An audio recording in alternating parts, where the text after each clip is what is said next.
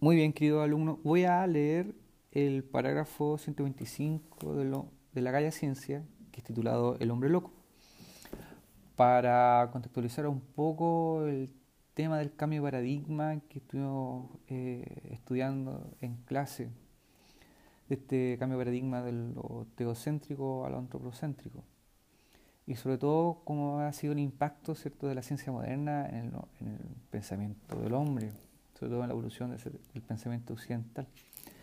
Esto, a grandes rasgos ya, eh, la calle ciencia de por sí es un libro aparte, sobre todo en la filosofía nichana.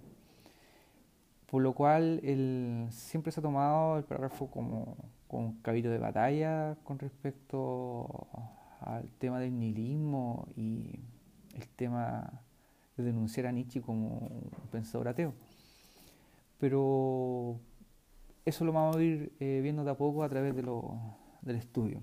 Por ahora la idea es que ustedes puedan escuchar cierto el, parágrafo desde el punto de vista del audio. Y dice así. Eh, ¿No habéis oído hablar de aquel hombre loco que, con una linterna encendida en la claridad del mediodía, iba corriendo por la plaza y gritaba, busco a Dios? Y que precisamente arrancó una gran carcajada de los que allí estaban reunidos y no creían en Dios. Es que se te ha perdido, decía uno. Se ha extraviado como un niño, decía otro. O es que se ha escondido, tiene miedo de nosotros, ha emigrado. Así gritaban riendo unos con otros. El hombre loco saltó en medio de ellos y los taladró con sus miradas. ¿A dónde se ha ido? exclamó. Voy a decírselos. Lo hemos matado nosotros, vosotros y yo. Todos somos sus asesinos. Pero ¿cómo hemos hecho esto? ¿Cómo hemos podido vaciar el mar? ¿Quién nos ha dado una esponja capaz de borrar el horizonte? ¿Qué hemos hecho para desprender esta tierra del sol? ¿Hacia dónde se mueve ahora? ¿Hacia dónde nos movemos nosotros, apartándonos de todos los soles? ¿No nos precipitamos continuamente hacia atrás, adelante, a un lado y a todas partes? ¿Existe todavía para nosotros un arriba y un abajo? ¿No vamos errantes como a través de una nada infinita? ¿No nos absorbe el espacio vacío?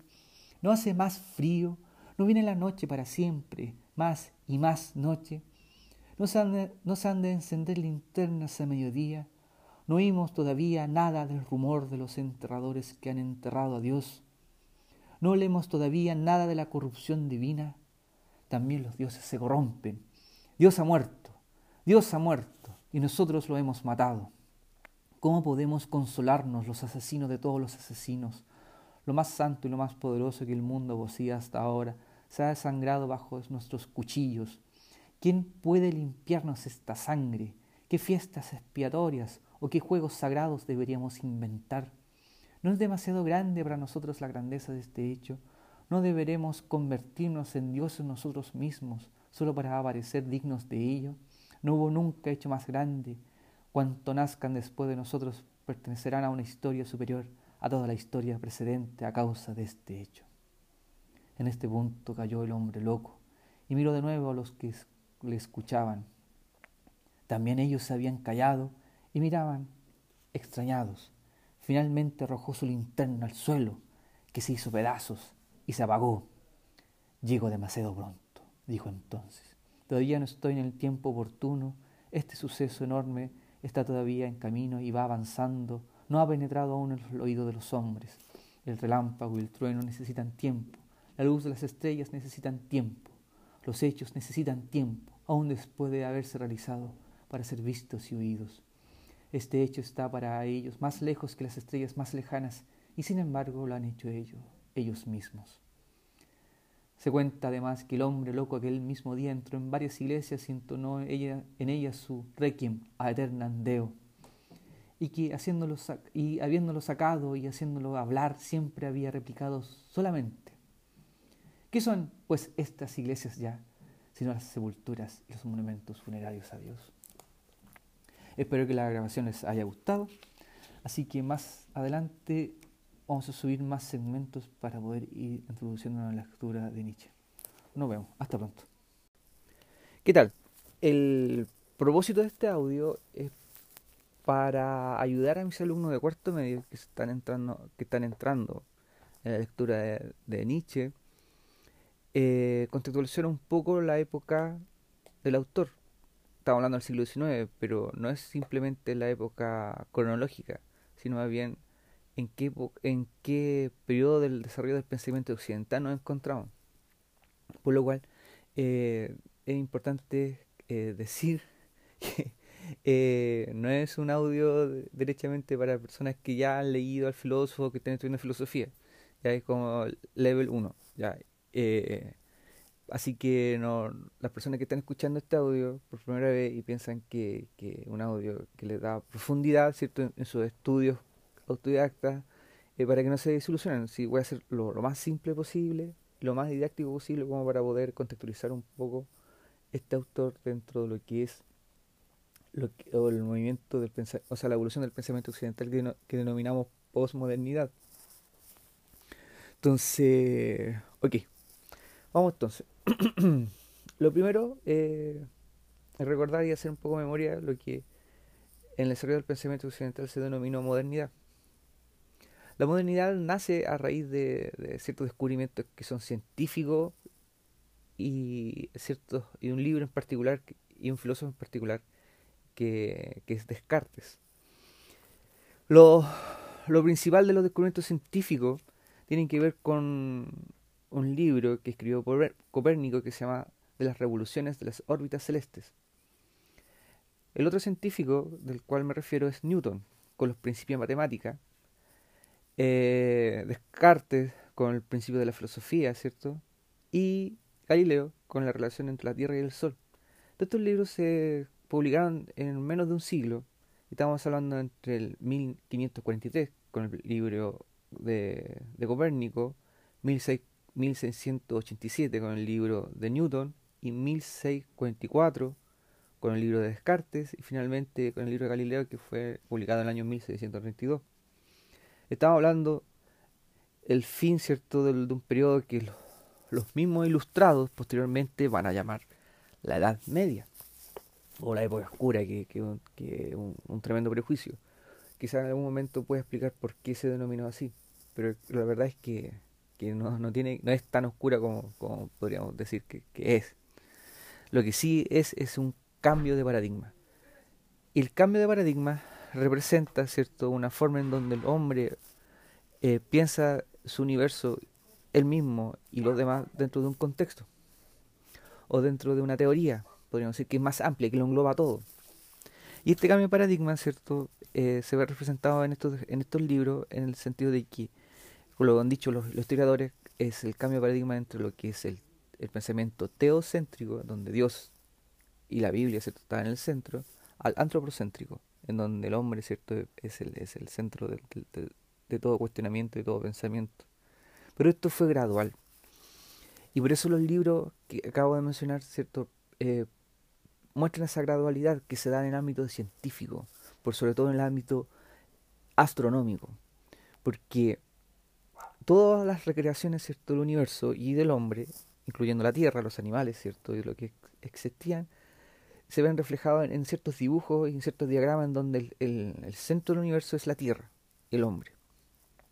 Y ahí, obviamente, lo que está fuera de ese ámbito y dentro de lo que está la Tierra, el universo, está Dios. Entonces los diagramas son súper específicos, o sea, son súper gráficos en, mostrar e, esa imagen. Y sobre todo el, tema astronómico en donde los astros, el Sol, la Luna y los demás planetas giraban en torno a la Tierra. Con el libro de, de Copérnico y los descubrimientos de Galileo posteriormente, ¿cierto? La Tierra pasa a ser simplemente un astro más que gira en torno a una estrella. Y el movimiento no es un movimiento perfecto de circular. Entonces es un movimiento de elipses que vendría siendo después, Kepler vendría siendo después, si no me equivoco bien, el que, que, que descubre eso.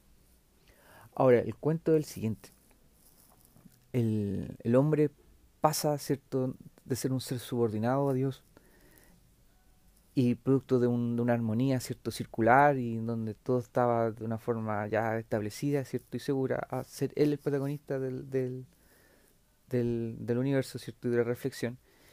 Y más encima su lugar donde él vive cierto pasa a ser no solo el lugar de preferencia cierto dentro del universo sino más bien pasa a ser un planeta aislado uno más del vecindario.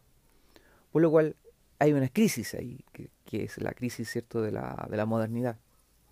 Sin modernidad, obviamente, no hay cierto posmodernidad. Y por eso mismo es el, el, contexto de este primer audio para que ustedes puedan entender que, en el fondo, lo que Nietzsche plantea cierto dentro de su filosofía es, es otra crisis. Una crisis, o sea, lo plantea a través de su libro de una forma mucho más más violenta, podríamos decir, pero esa violencia, ¿cierto?, que lo plantea Nietzsche también eh, deja de ver también su, su genialidad. Entonces, él, él con, con otros pensadores, ¿cierto?, se fueron denominados como los maestros de la sospecha. Por lo cual, voy a dejar un poco para que respiren y voy a hacer otra grabación con respecto, ¿cierto?, a, esta, a las características de la modernidad en torno a la crisis de la, de la anterior época del paradigma teocéntrico de la Edad Media. Espero que lo hayan entendido bien y los vemos en el próximo audio.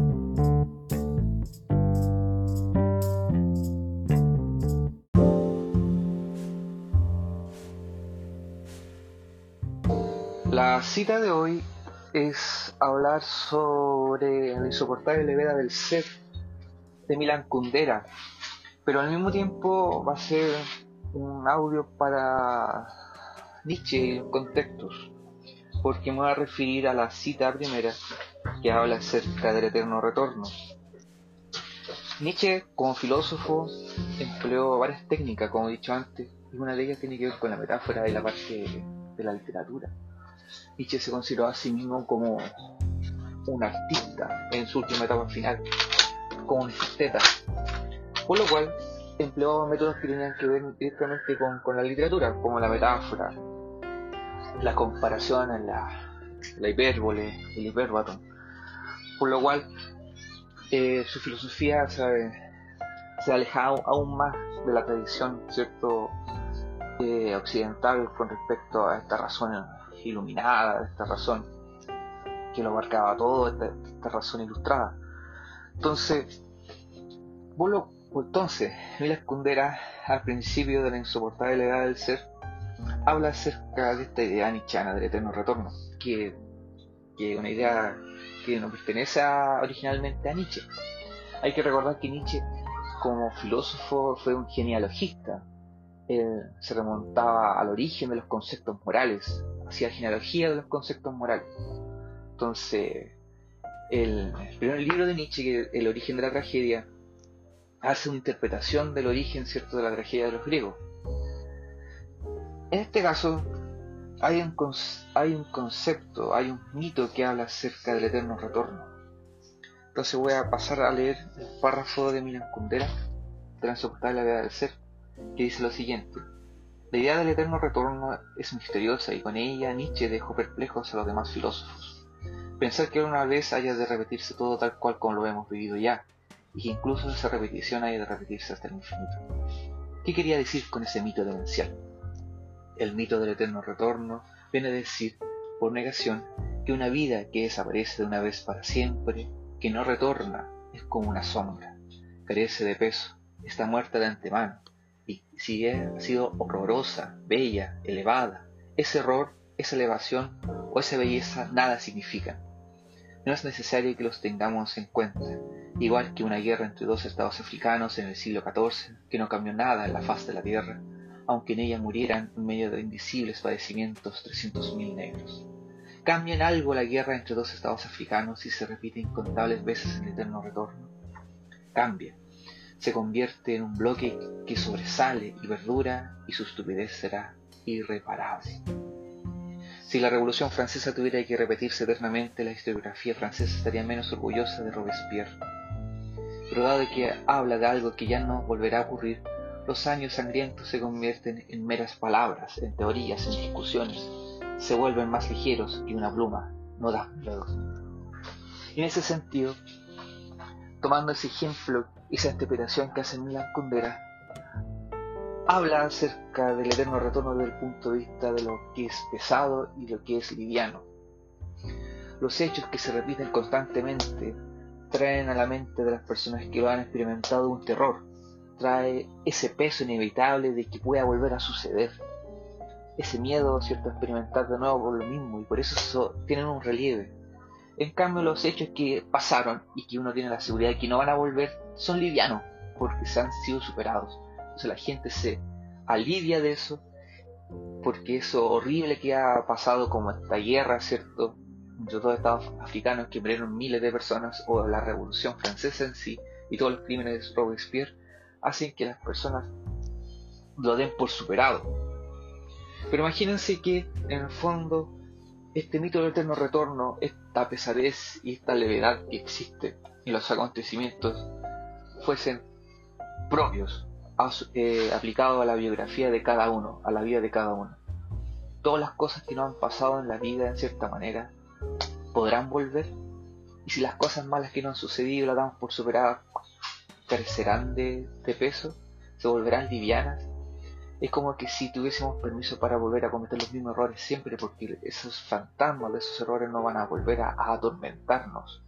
Entonces, el mito del eterno retorno tiene un sentido temporal y al mismo tiempo tiene un sentido que tiene que ver con el origen de las cosas que nos van sucediendo.